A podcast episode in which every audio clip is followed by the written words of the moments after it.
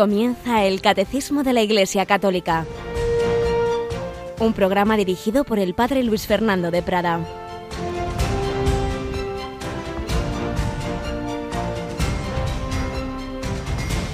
Escuchad y entended todos. Nada que entre de fuera puede hacer al hombre impuro. Lo que sale de dentro es lo que hace impuro al hombre.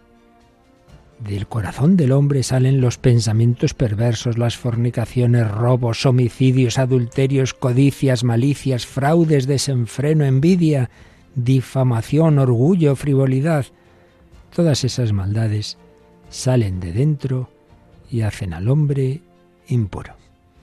Alabado sean Jesús, María y José, muy buenos días en este miércoles 8 de febrero de 2023, un día que nunca más se repetirá en la historia, en nuestra historia, un día en el que podemos acercarnos a Dios o alejarnos de Él, hacer el bien, hacer el mal, no hacer el bien, cumplir nuestra misión de dejar el mundo mejor de como lo encontramos o caer en la omisión. Y todo ello desde el corazón, en esas diatribas de Jesús con aquellos, no todos por supuesto, pero aquellos judíos que se fijaban demasiado en lo externo, en lo ritual, y no se daban cuenta de que lo importante es el corazón con el que se hacen las cosas. Jesús insiste en eso. No, no te nos preocupéis tanto que si comes esto, que si comes lo otro. Lo principal es lo que sale de dentro. Y de dentro del corazón del hombre, menuda lista, nos ha dicho Jesús, de actitudes malas, negativas, impuras, esos pensamientos. Ahí empieza todo antes que en la actuación, está en el pensar. La caridad empieza en cómo pienso del otro y lo mismo en los demás terrenos.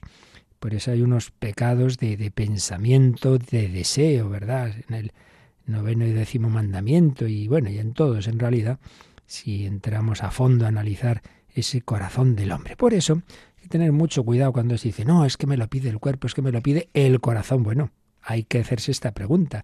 ¿Tu corazón es ya un corazón transformado por el Espíritu Santo, ¿va siendo un corazón como el de Cristo o es ese corazón herido por el pecado original, por todos los demás pecados que llevamos dentro, por nuestras tendencias? Ah, claro, es que si es eso, no te fíes un pelo del corazón, de tu corazón. Primero tiene el Señor que arreglar ese corazón y lo quiere hacer, ¿eh? Ojo, porque no entendamos este Evangelio como diciendo, mira, hay que hacer la voluntad de Dios, lo que uno ve con la cabeza, lo que uno lo cumple con la voluntad y no importa eh, lo que sientas o no, no, no es eso, porque es verdad que la, la conversión, el Señor quiere ir transformando toda la psicología. El ideal no es que, aunque a mí me apetezca el mal, yo hago el bien. El ideal es que me apetezca el bien. Es que lo que me sale del corazón es amar de verdad, es la limpieza de corazón. Eso es lo que Dios quiere, así lo explica el catecismo y así lo estamos viendo precisamente en otro programa que justo esta noche tenemos el hombre de Dios, como el Señor quiere darnos una afectividad, un corazón que tienda al bien, claro que sí, pero, pero, pero, hasta llegar a que ese corazón predominantemente tienda al bien, a la belleza, a la verdad, pues bueno, hay que, hay que dejarse trabajar mucho por el Señor y entre tanto hay que tener cuidado porque más fácil es, tal como andamos y tal como anda el ambiente, que lo que nos salga de dentro no sea precisamente lo bueno, sino que nos apetece tantas veces lo que al final nos hace daño. ¡Ay, cuánto me apetece esto! Está muy rico, sí, está muy rico y mañana estás hecho polvo. Y así nos pasa con tantas cosas. Por eso, pidamos al Señor ese corazón nuevo, el corazón de Cristo. Ven, Espíritu Santo, transforma nuestros corazones. Sí, llena nuestros corazones y enciéndelos en el fuego de tu amor. Así lo pedimos y desde luego el mejor medio junto al bautismo y la confirmación que solo se reciben una vez, los mejores medios para que el Señor vaya haciendo esa operación de corazón son esos sacramentos de la penitencia que sana heridas y de la comunión que va dándonos los gustos del corazón de Cristo. Una comunión dentro de este sacramento del que estamos hablando, tan maravilloso, la Eucaristía. Y así iremos teniendo un corazón como el de Cristo y como el de la Virgen María. Ese corazón no ha hecho falta arreglarlo. Ese siempre, desde el primer momento, ha estado lleno de gracia. Y aquí tenemos a Yolanda Gómez. Buenos días, Yolanda. Muy buenos días, padre. Un corazón siempre lleno de gracia, un corazón que se manifestó a Bernardita como la Inmaculada Concepción. Seguimos encomendándonos a la Virgen de Lourdes, ¿verdad? Así es, lo hacemos eh, rezando la novena, preparándonos para este sábado, Día de la Virgen de Lourdes. Y rezamos la novena después de la hora intermedia, hacia las 12 y 20 de la mañana. Qué bien, pues seguiremos haciéndolo y recordamos que precisamente la Virgen María tiene esas apariciones preciosas en 1858, año del matrimonio de Luis y Celia, padres de Santa Teresita y otras hermanas, eh, una vida que estamos resumiendo y que vamos a seguir con ella. Y concretamente estamos con la síntesis biográfica que se presentó en la Santa Sede con la beatificación de este matrimonio, pues vamos a terminar hoy de conocer esa síntesis y ya a partir de mañana iremos fijándonos con más detalle en etapas de la vida de estos santos, de ahí, de esa nación hermana francesa que también ha dado tantos santos a la Iglesia.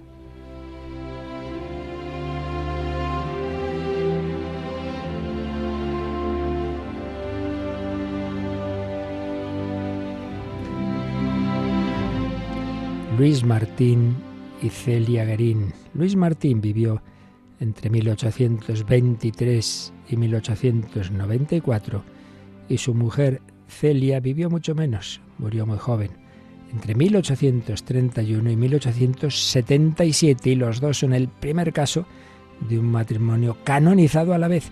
En el mismo proceso de canonización llegaron a los altares. Y hemos estado recordando los rasgos básicos que en esa ceremonia primera de beatificación fueron presentados en, en la misma y terminamos leyendo lo que decía esa síntesis después de haber recordado los momentos principales de sus vidas y sus muertes, decía así este, este texto.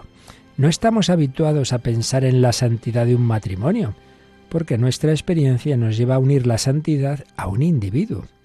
Pero Juan Pablo II se atrevió a ir más allá de los esquemas.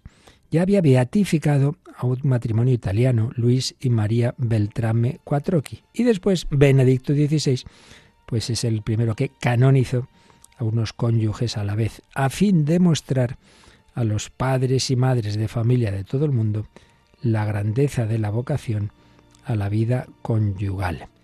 Y así se concretaba la invitación que había hecho Juan Pablo II.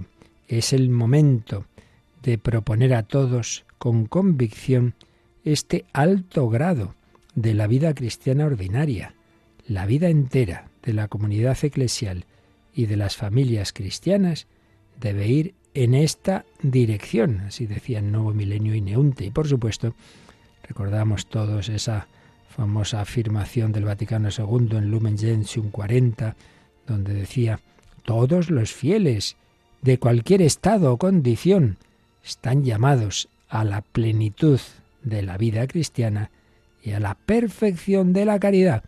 No, no, no están llamados a menos santidad que el religioso o el sacerdote, cada uno por su camino, pero todos llamados realmente a la santidad, a una gran santidad, la que Dios quiera mm, conceder a cada uno en sus misteriosos planes, esos planes siempre amorosos.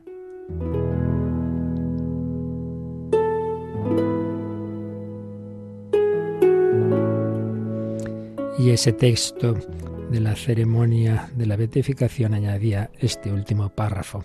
¿Qué es lo que fascina de los esposos Martín? ¿Qué mensaje deja esta familia a la Iglesia y a la sociedad. Sin duda fascina la valentía de esta familia que, después de 19 años de matrimonio, ante la crisis económica que afligía a Francia, queriendo garantizar bienestar y futuro a sus hijos, halló la fuerza de dejar a Lensón y trasladarse a Lisieux, como tantos hombres y mujeres de nuestro tiempo, emigrantes, en busca de lo que pudiera hacer más bella la vida y concreta la esperanza, hay una belleza que emana de su trabajo artesanal emprendedor. Luis Martín como relojero y joyero, Celia Guerín como pequeña empresaria de un taller de bordado. Junto con sus cinco hijas, emplearon tiempo y dinero en ayudar a quienes tenían necesidad. Su casa no fue una isla feliz en medio de la miseria, sino un espacio de acogida, comenzando por sus obreros. El matrimonio Martín nos recuerda que existe una ética que debe imbuir, imbuir la vida de los empresarios, poniendo en el centro el valor de la persona humana. Anima su testimonio cristiano de laicos, vivido dentro y fuera de las paredes del hogar, a través de la belleza de su vida, la fascinación de los sentimientos, la transparencia del amor, sabiendo dedicarse tiempo, porque el amor no es un trabajo para hacer deprisa.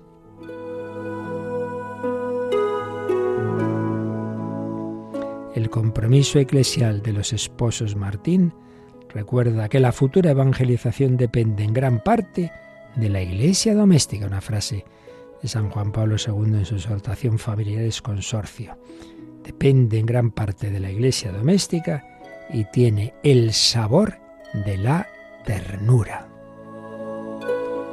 Pues sí, por un lado habíamos visto una profunda vida interior de ambos esposos, una profunda comunicación con Dios.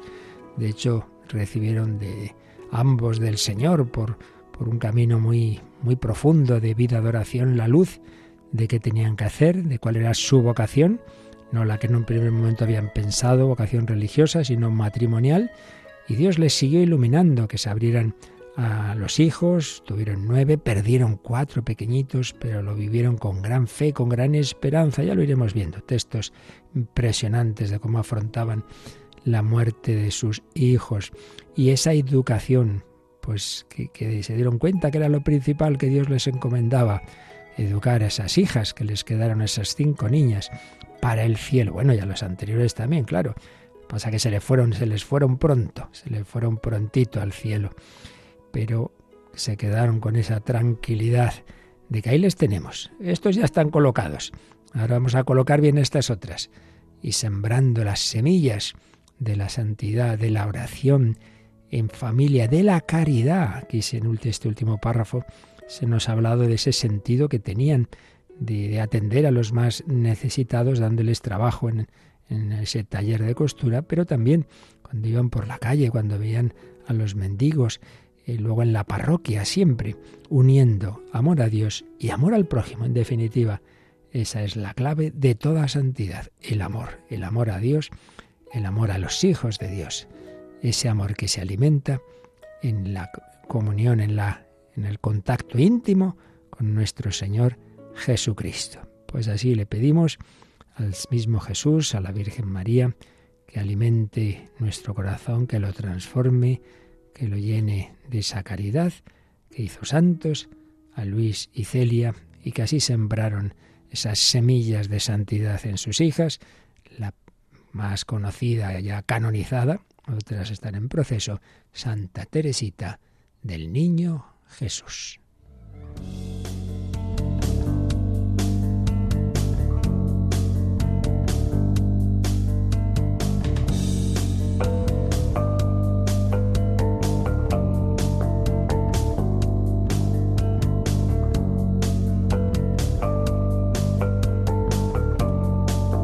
Un amor que alimentaban en la Eucaristía de una manera muy especial.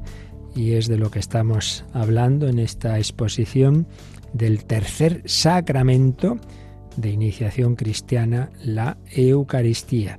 Y estamos ya en el tercer párrafo de la exposición que hace el catecismo y que es situarnos este sacramento en toda esa historia que llamamos la economía de la salvación como no es que de repente aparece ahí pues esos sacramentos así como como caídos del cielo, no, todo está pensado por Dios. Decíamos, Dios no da puntada sin hilo. Y todo lo que se nos va a entregar en el momento central de la historia, que es el misterio pascual de Cristo, su encarnación, vida, pasión, muerte, resurrección y envío del Espíritu Santo con la institución de la Iglesia, todo eso estaba bien preparadito bien prefigurado, bien profetizado en toda esa larguísima historia de la salvación, desde la creación, de la que hablábamos ayer, cuando Dios crea el mundo, cuando Dios crea la naturaleza, pues ya pone en la naturaleza lo que va a dar lugar al pan y al vino. ¿eh? No, no es que de repente, a ver qué hacemos ahora para tener una materia para la Eucaristía, no, no.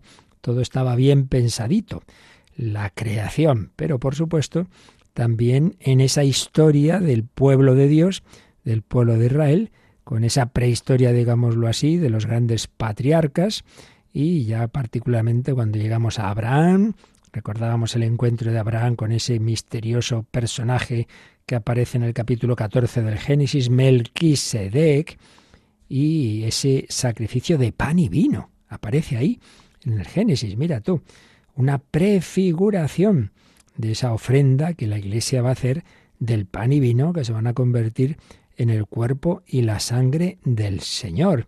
Un pan y vino que aparecen también en distintos textos del Antiguo Testamento como motivo de dar gracias al Creador.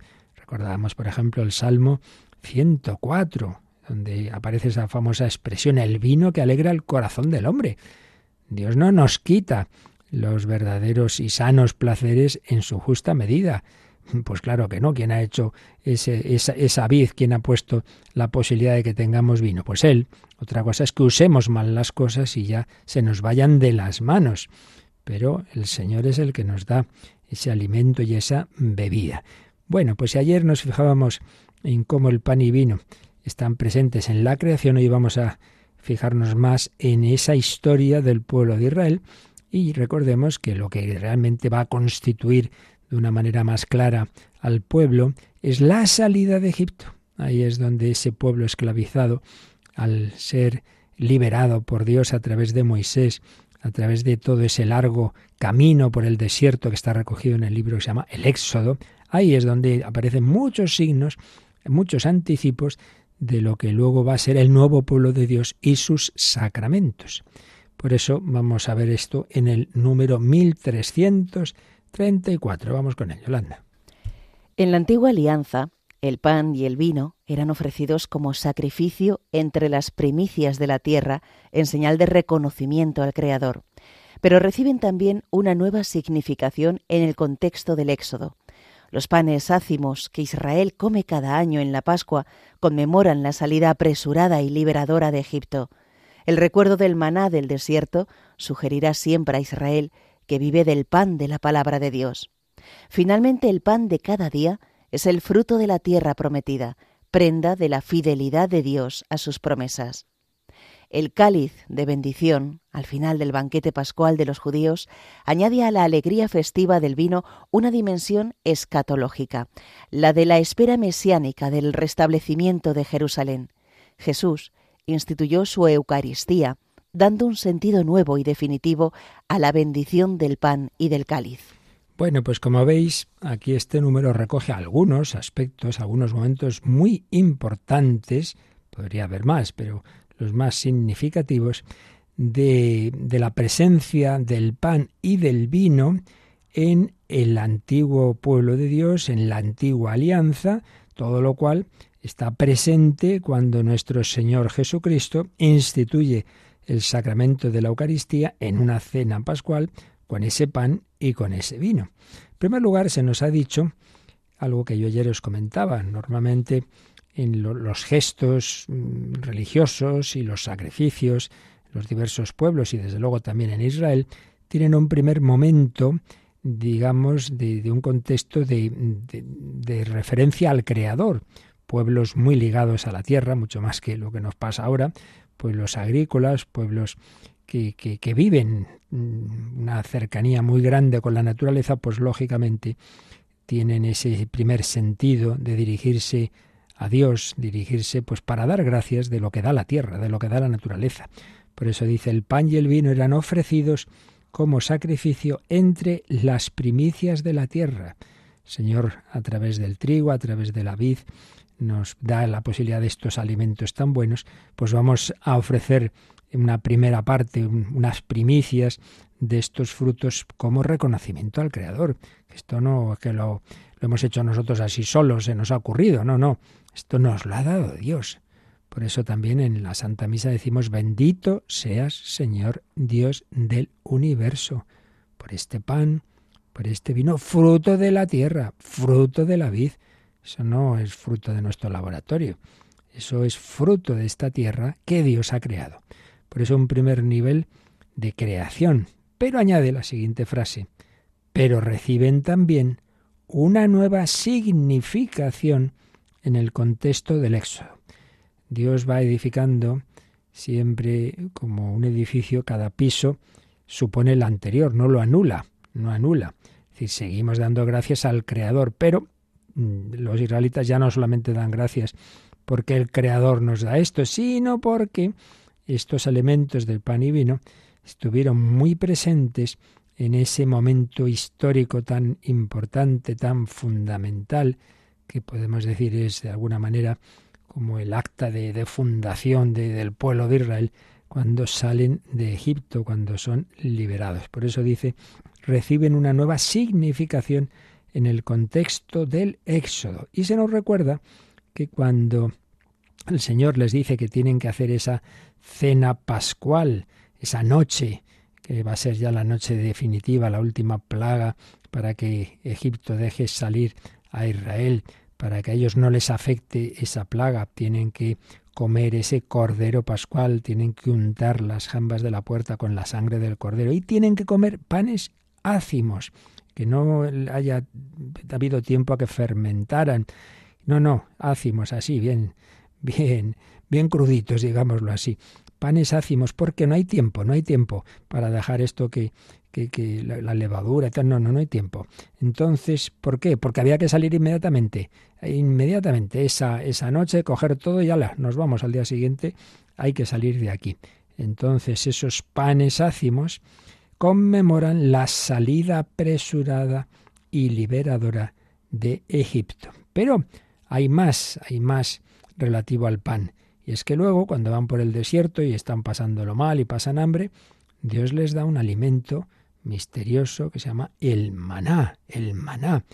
Bueno, pues ese recuerdo va a estar siempre presente en el pueblo de Israel. Dios nos alimentó. El maná, las codornices, Dios nos daba de comer y de beber también en el desierto. Y aquí cita, a propósito del maná, Deuteronomio 8.3, libro del Deuteronomio, es otro libro de esos cinco primeros, los más importantes para los israelitas, los llaman la Torá, la ley, pero la ley no simplemente es eso, como para nosotros una ley, sino es eso, es un poco como la constitución básica ¿no? del, del pueblo de Israel. Y este libro recoge sobre todo discursos de Moisés, reflexionando sobre todo lo que, lo que habían vivido, lo que habían vivido en, en ese éxodo, en ese ir por el desierto.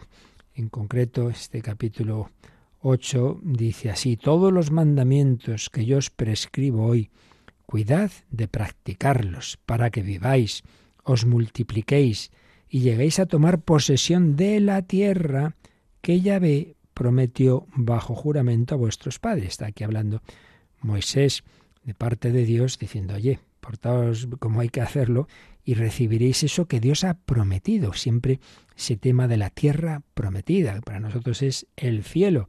Nosotros también somos peregrinos a través de este mundo hacia el cielo y también necesitamos ser alimentados. Por eso Jesús va a hablar de la Eucaristía como el verdadero maná, el pan que Dios da. Sigue diciendo Moisés, acuérdate de todo el camino que Yahvé tu Dios te ha hecho andar durante estos cuarenta años en el desierto, para humillarte, probarte y conocer lo que había en tu corazón, si vas o no a guardar sus mandamientos. Ese camino por el desierto podía haber sido un camino más rápido, pero el Señor quiso así ir forjando a su pueblo para que realmente también por las dificultades de ese camino en el desierto supieran ir avanzando. claro, todo esto es muy simbólico, porque luego la vida espiritual pasa eso.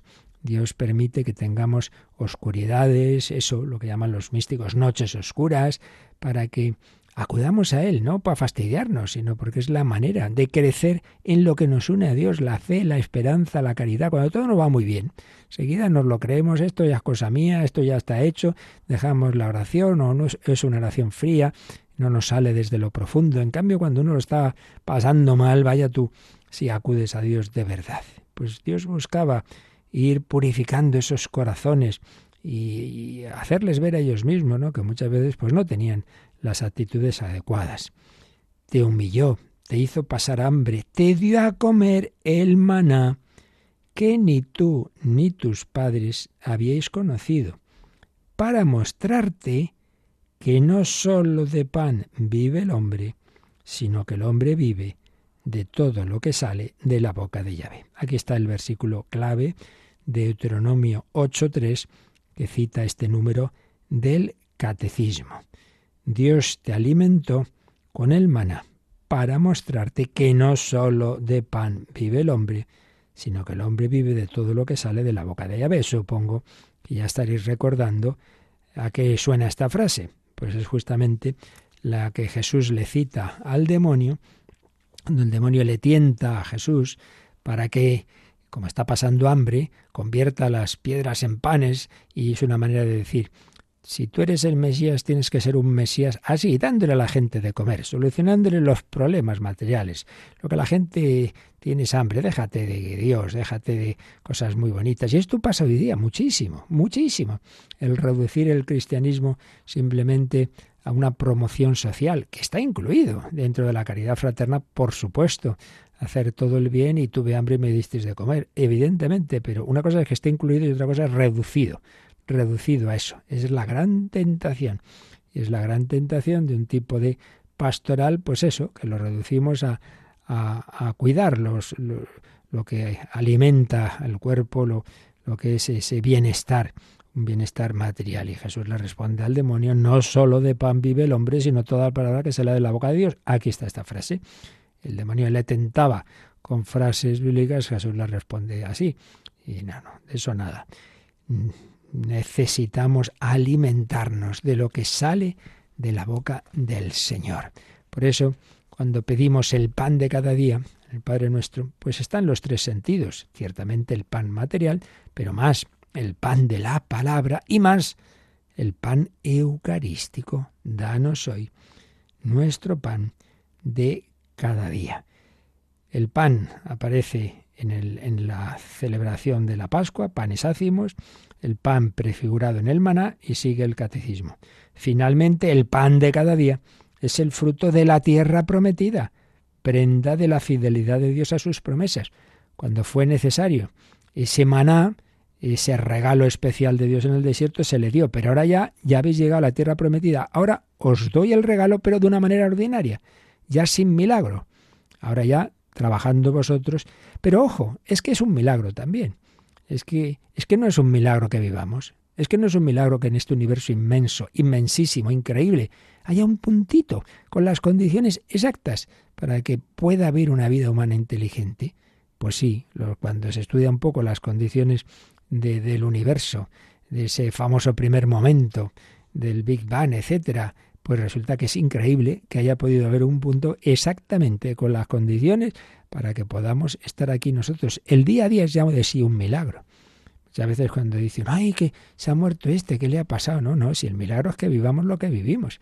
Que pasen 80, 90 años y el corazón pum, pum, pum. Ahí está el milagro del día a día. Bueno, pues el Señor que hizo el milagro especial de alimentarles con el maná, luego ya les da el milagro de esa tierra prometida, una tierra que emana leche y miel. Es decir, es una expresión también allí habitual. Y todo eso preparando el milagro de los milagros. El milagro de que ese pan se va a convertir en un alimento increíble. Ese pan, su sustancia más honda y profunda, a pesar de la apariencia externa, va a ser transustanciada, va a cambiar va a convertirse en el cuerpo glorioso de Cristo. Así pues, pan y vino. Y entonces había en esa cena pascual una copa, y dice el catecismo, el cáliz de bendición, expresión de San Pablo en 1 Corintios 10, 16, al final del banquete pascual de los judíos, añade a la alegría festiva del vino, el vino de por sí, pues ya leíamos esa frase del Salmo, el vino que alegra el corazón del hombre, pero él añade una dimensión escatológica, porque era también para los israelitas y lo sigue siendo, ¿no? Como un signo de, bueno, ya celebraremos la Pascua en Jerusalén reconstruida, restablecida, la espera mesiánica. Vendrá el Mesías, sí, sí, y ya vino, e instituyó su Eucaristía, dando un sentido nuevo y definitivo a esos elementos que de una manera muy resumida hemos visto, están ya presentes en esa historia de Israel, dando un sentido nuevo y definitivo a la bendición del pan y del cáliz. Bueno, vamos antes de seguir, quedarnos pues también nosotros dando gracias por este milagro, porque Dios no nos abandona, porque Él se ha hecho nuestro alimento. Vamos a cantar con nuestra lengua este milagro del pan y del vino, pan y lengua.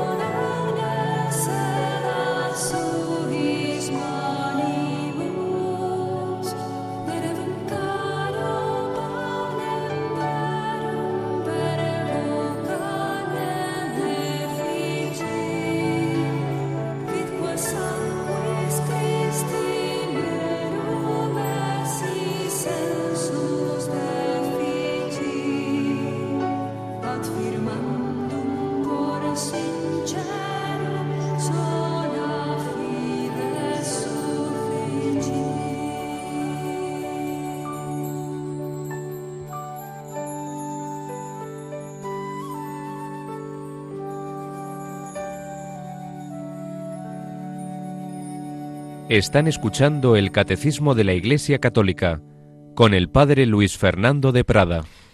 Así pues, este número nos ha recordado un poquito algunos aspectos de la prefiguración del pan y del vino en esa antigua alianza, en ese antiguo testamento, en esa historia de Israel, signos de la alianza. Y nos sugiere el catecismo que recordemos que cuando hablamos de los sacramentos en general, estuvimos viendo las características que tienen en conjunto los sacramentos, veíamos que son signos de la vida, de la creación del mundo, pues esos signos materiales, signos también de, de, la vida social, el comer, el beber juntos, etcétera, y signos de la alianza. Por eso nos dice que recordemos lo que habíamos visto en el número 1150 de cómo los sacramentos son signos de la alianza, están prefigurados en la alianza con el pueblo de Dios. Vamos a releer ese 1150. El pueblo elegido recibe de Dios signos y símbolos distintivos que marcan su vida litúrgica. No son ya solamente celebraciones de ciclos cósmicos y de acontecimientos sociales, sino signos de la alianza, símbolos de las grandes acciones de Dios en favor de su pueblo. Entre estos signos litúrgicos de la antigua alianza se puede nombrar la circuncisión, la unción y la consagración de reyes y sacerdotes, la imposición de manos, los sacrificios y sobre todo la Pascua. La Iglesia ve en estos signos una prefiguración de los sacramentos de la nueva alianza. Veis, aquí se nos ha recordado algunos de esos signos que estaban muy presentes en el pueblo de Israel. El primero, la circuncisión. Es la, el signo de la entrada en esa alianza, en ese pueblo. Viene a equivaler para nosotros al bautismo.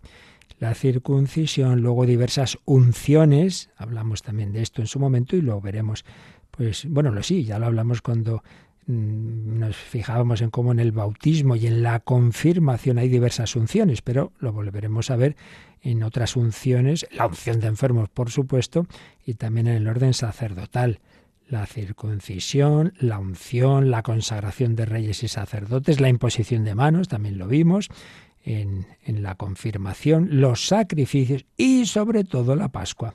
Entonces dice que la Iglesia ve en estos signos una prefiguración de los sacramentos de la nueva alianza. Estos sacramentos estaban prefigurados en la antigua alianza. Pero hay que añadir algo, y es que cuando nosotros los celebramos, ese recuerdo de esa prefiguración no es un mero recuerdo. Y aquí es donde añade otro número marginal que ya veremos más adelante, pero que vamos a leerlo ya, porque hace alusión a cómo ese recuerdo, eso que llamamos memorial, repito, no es un mero recuerdo subjetivo, sino que aquello que ocurrió entonces tiene que ver con nuestra vida. Vamos a leer este 1363 que está más adelante, pero que nos sugiere el catecismo que leamos ahora, porque nos ayuda a entender esto que nos ha dicho de lo, de lo que ocurrió en el Éxodo. En el sentido empleado por la Sagrada Escritura, el memorial no es solamente el recuerdo de los acontecimientos del pasado, sino la proclamación de las maravillas que Dios ha realizado en favor de los hombres en la celebración litúrgica, estos acontecimientos se hacen, en cierta forma, presentes y actuales. De esta manera Israel entiende su liberación de Egipto. Cada vez que es celebrada la Pascua, los acontecimientos del Éxodo se hacen presentes a la memoria de los creyentes a fin de que conformen su vida a estos acontecimientos. Es decir, los israelitas, cuando celebraban, estos gestos, como es la Pascua, no simplemente era decir, mira, hace siglos pasó esto, sino que era, ellos tenían esa fe de que lo que ocurrió entonces de otra manera ocurría. Dios también quería liberarles de las nuevas esclavitudes, Dios también quería guiarles por el desierto de la vida, Dios también quería alimentarles con esa palabra de Dios, no solo de pan vive el hombre, sino toda palabra que sale de la boca de Dios, etcétera. Bueno, pues esto hay que aplicarlo a nosotros, claro. No simplemente es, ah, mira, esto aquí celebramos la misa con pan y vino, como hacían los israelitas. En... No, no, es que tenemos que pensar, es que también Dios quiere hacer con nosotros otra historia de salvación. También nosotros tenemos nuestros faraones que nos tienen esclavizados. En último término, el príncipe de este mundo, como llama Jesús al demonio, y los ambientes que, que parece que, que, bueno, no es que parezca, que en tantos casos es obligatorio el mal y el que se mueve no sale en la foto. Aquí ya, como hagas objeción de conciencia, esto, lo otro, se te ha caído el pelo. Pues así estamos. Bueno, pues Dios en esa esclavitud a nuestro, en nuestro mundo nos quiere ir liberando.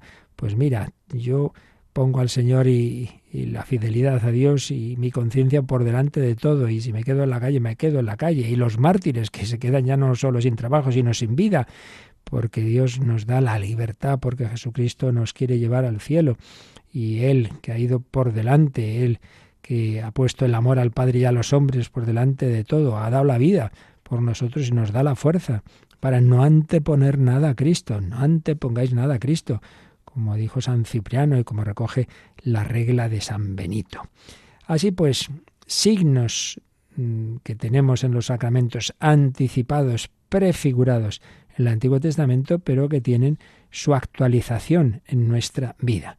Yo al vivir la Eucaristía, al celebrar, al recibir ese pan y vino consagrados, el Señor está alimentándome para que yo pueda amar, para que yo pueda actuar en esa libertad de los hijos de Dios. Bueno, pues yo creo que dentro de la exposición sintética, que aquí no se trata de un tratado de doctorado, obviamente, sino que nos quedemos con lo esencial, pues podemos pasar ya al siguiente número el 1335. Si el 1333 nos decía que los signos usados en la Eucaristía, pan y vino, tienen ese primer nivel de la creación, el 1334 nos habla del nivel del pueblo de Israel, el Antiguo Testamento, vamos ya al Nuevo Testamento. Vamos ya a cómo Jesús en su vida fue preparando el terreno para la institución de la Eucaristía, fue haciendo signos que nos iban preparando a nosotros y que nos hacen ver también que esto no fue así de repente y que el Señor mm, hizo algo o hizo bastantes cosas que nos pueden mm, preparar el corazón para que creamos lo que humanamente es tan difícil de creer. Que esto sigue pareciendo pan y vino y sin embargo aquí está el cuerpo y la sangre de Cristo. Es que el Señor no hizo milagros muy gordos. Vamos a leer Yolanda el 1335. Los milagros de la multiplicación de los panes, cuando el Señor dijo la bendición, partió y distribuyó los panes por medio de sus discípulos para alimentar la multitud prefiguran la sobreabundancia de este único pan de su Eucaristía. El signo del agua convertida en vino en Cana anuncia ya la hora de la glorificación de Jesús. Manifiesta el cumplimiento del banquete de las bodas en el reino del Padre, donde los fieles beberán el vino nuevo convertido en sangre de Cristo. Veis, se nos habla aquí de dos milagros, dos que en realidad son tres porque los evangelios hablan de dos multiplicaciones de los panes y luego del primer milagro que cuenta el evangelio de San Juan, el agua convertida en vino en Cana.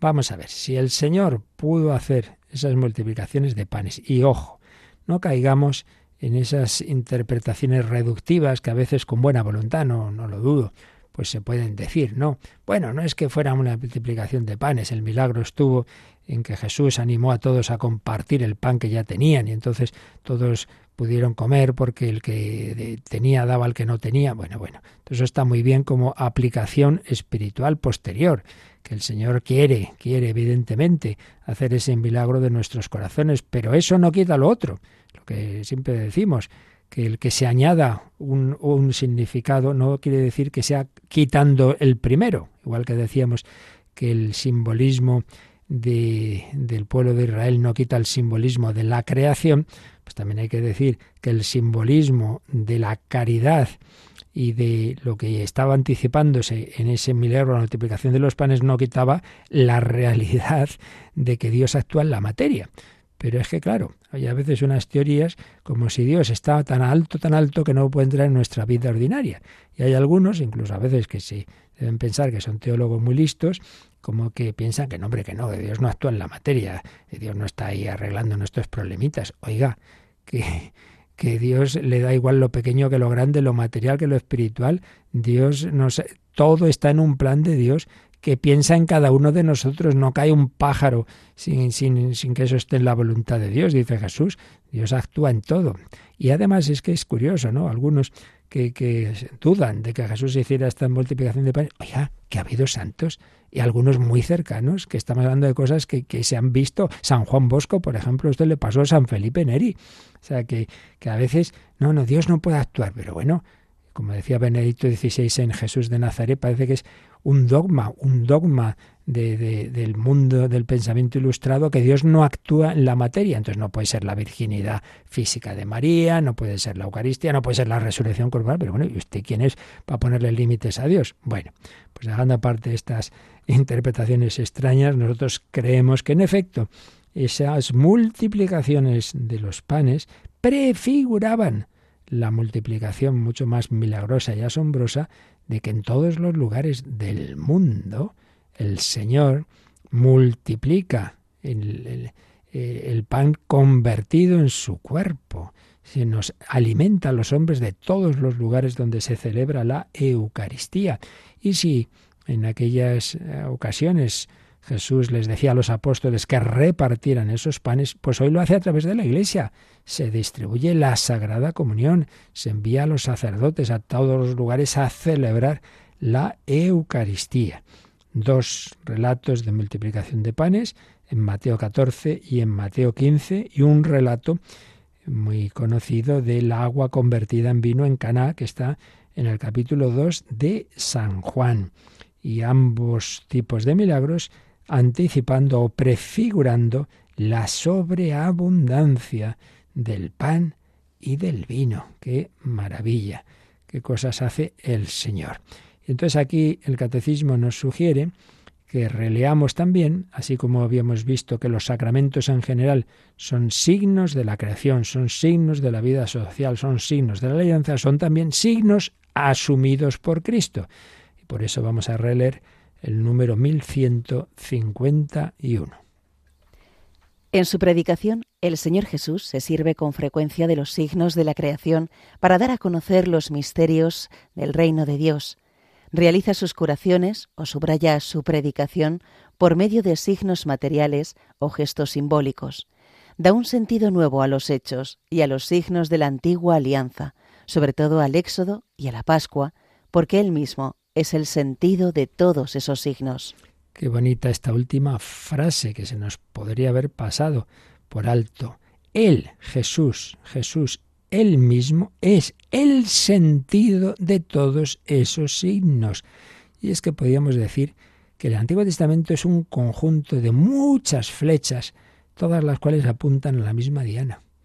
Porque el templo, el rey, el sacerdote, el profeta, la palabra, el pan, el vino, todo, todo, todo, todo apunta a lo mismo el siervo de Yahvé, el Hijo del Hombre. Son distintos aspectos, distintas facetas de ese Mesías que sin dejar de ser Dios iba a ser hombre, sin dejar de ser hombre era el Hijo del Hombre, pero el Hijo del Hombre que viene del cielo, porque es el Hijo eterno de Dios, porque es hijo de David, pero es el Señor de David, etcétera, etcétera.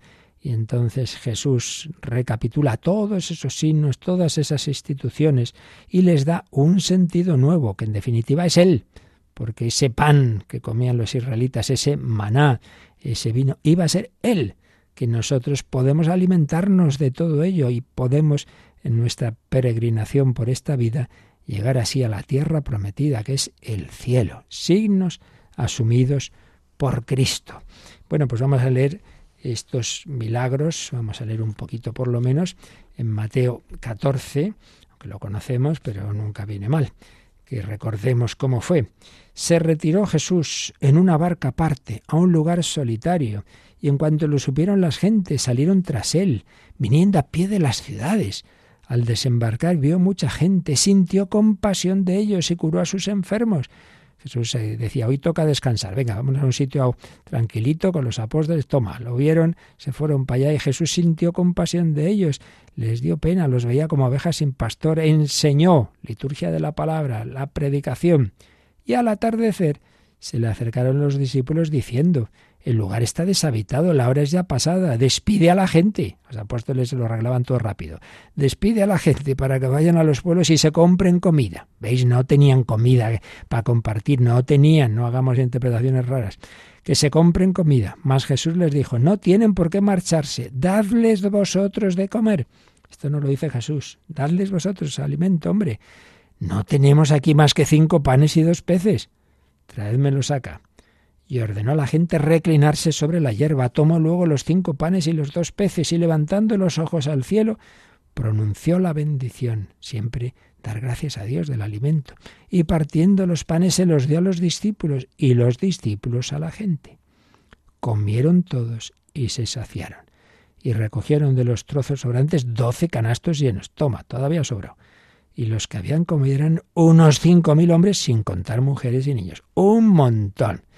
Bueno, nos quedamos aquí, ya seguiremos mañana leyendo los otros textos, pero vamos a darle gracias al Señor, que es el pan de la vida. si tenéis alguna consulta, algún comentario, alguno nos quedaba de ayer que enseguida leeremos, pues estáis a tiempo. Participa en el programa con tus preguntas y dudas. Llama al 91005 9419 91005 9419. Puedes escribir un mail a catecismo arroba radiomaria.es o escribirnos un mensaje al teléfono de WhatsApp 668 594 383 668 594 383.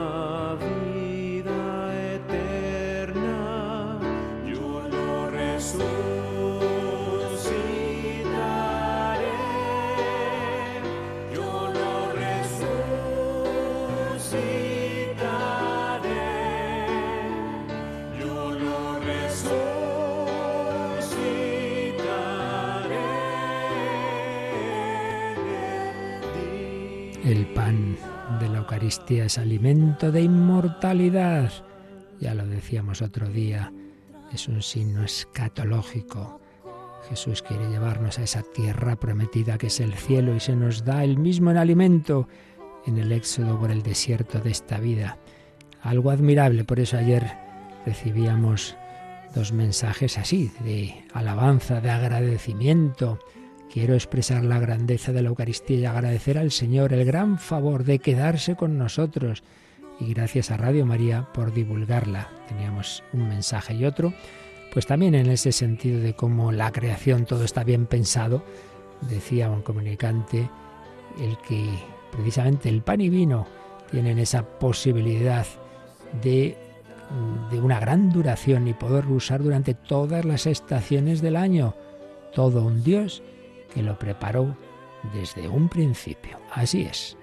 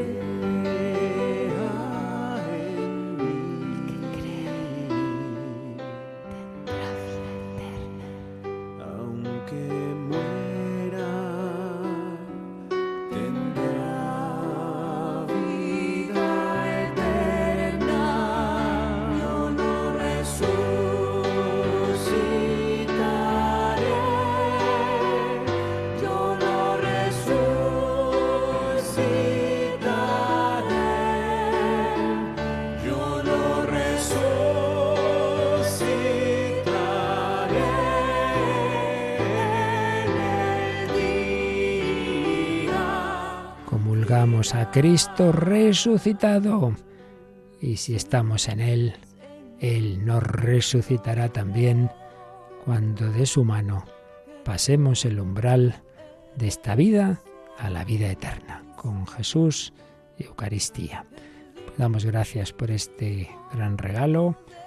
Vivamos, aprovechemos en nuestra vida esta compañía de Jesús, este alimento para nuestra alma, para nuestro cuerpo. El Hijo de Dios ha asumido un cuerpo humano glorificado, transfigurado, para que también el nuestro se transfigure y para que nuestro corazón vaya siendo transformado. Como os decía esta noche, pues hablaremos desde otro enfoque también de ese corazón transformado, de ese afecto que Dios quiere darnos en el Hombre de Dios, 11 de la noche, 10 en Canarias.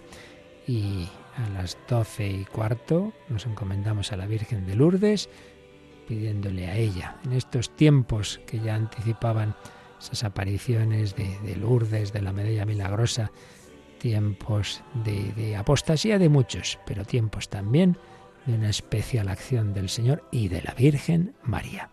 La bendición de Dios Todopoderoso, Padre, Hijo y Espíritu Santo, descienda sobre vosotros. Alabado sea Jesucristo.